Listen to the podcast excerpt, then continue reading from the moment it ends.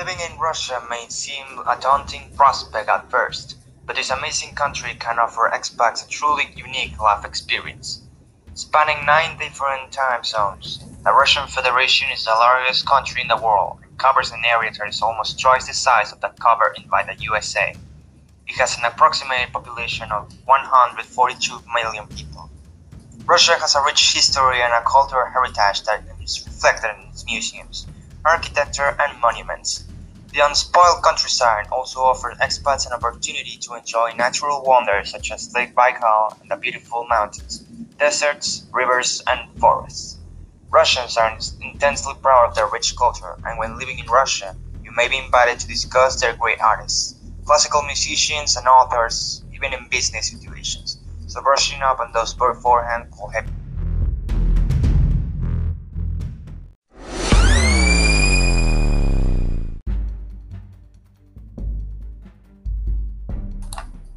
Russia is a country that is making significant, significant economic progress, and this is reflected in the amount of Western businesses that are establishing a presence in the region.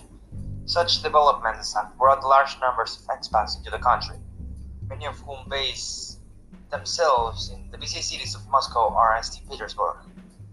Living in Russia can be quite challenging. The climate is harsh and many cities have high levels of pollution. There is also a relatively high crime rate and a number of security issues to take into consideration.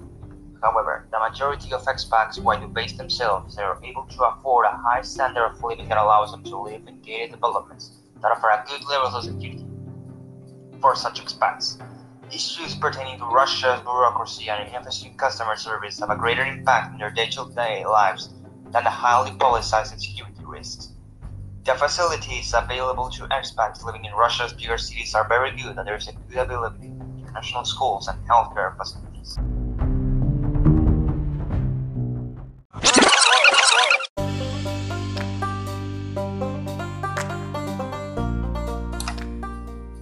Cost of living in Russia.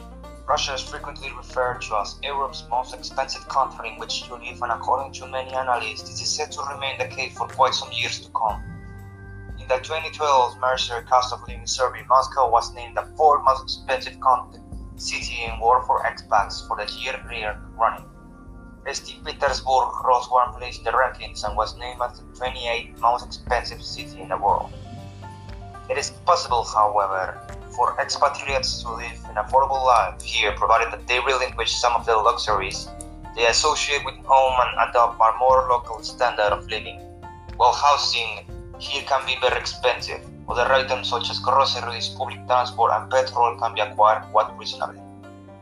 The expat info desk guide to living in Moscow contains a comprehensive list of all the costs of living in this European city, including groceries, eating and dining out, local and private transport, schools and education, and a whole host of other living expenses.